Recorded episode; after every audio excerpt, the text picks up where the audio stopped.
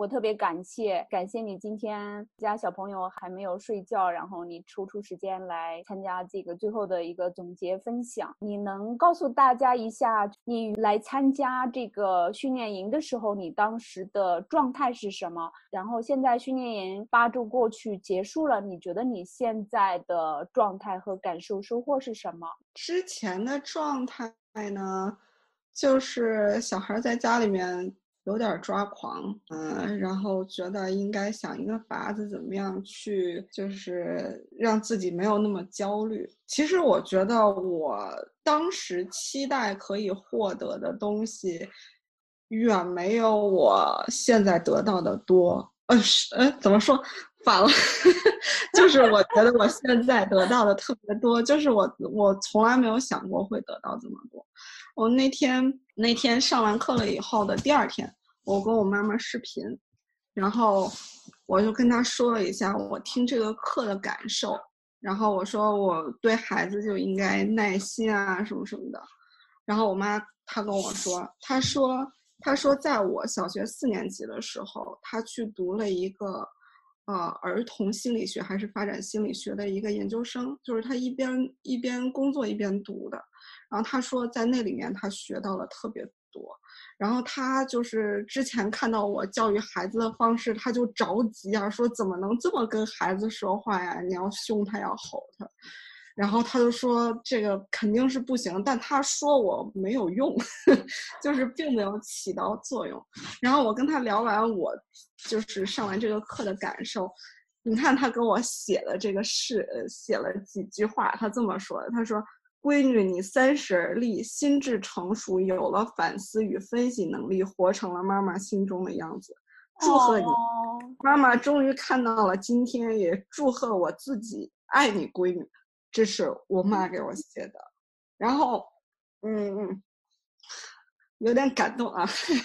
然后其实，其实我这两天就是包括亲密关系，我也在反思。嗯，不好意思，我也在，我也在反思我自己，就是为什么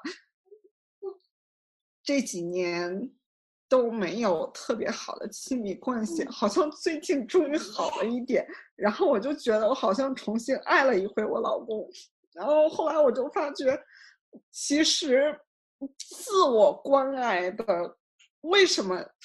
一直强调要自我关爱，因为你只有自我关爱，你才可以活得像你，你才值得被，值得被人爱，你才就是。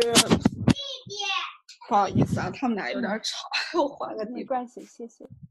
就是，所以我我就觉得，只有说你自我关爱了，你才美好，你才。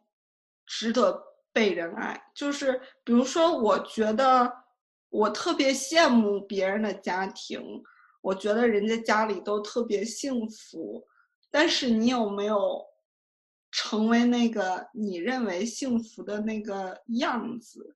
好像并没有。你你在抱怨生活的不公，在你抱怨的时候，其实你已经不美好了。所以我觉得。没有一个男人会喜欢一个不美好的人，也没有一个孩子会喜欢一个不美好的妈妈。所以我觉得，首先心要变得阳光和敞亮，接受现在的你，怎么样去努力的成为现在的就是更好的自己。但同时呢，你又很呵护自己、关爱自己，这个时候就会有人愿意来帮你，然后你就会吸引到更多的人。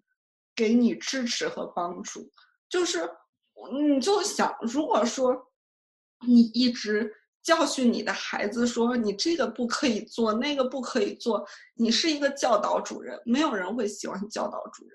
我们即即便孩子对你有任何的反馈，他也是不情愿的，也就是说他是被迫做出的选择，就他不是说哦，我觉得妈妈是为我好，妈妈爱我。我也爱妈妈，所以我要做出这样的选择。所以，首先就是怎么样做到爱，就就是说，好像这几天我就感觉到了，就是那种心中的爱意。嗯，不管是对孩子的还是对老公的，所以我还挺感激的。一直以来，我觉得可能这么长时间以来，我都处于一个就是精神状态极度匮乏的那那种状态，我我也不是很满意。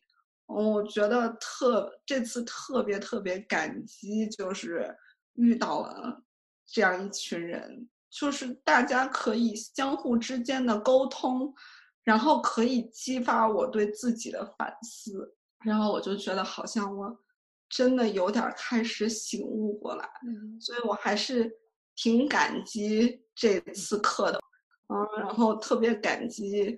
嗯，遇见大家，然后希望我们友谊长存。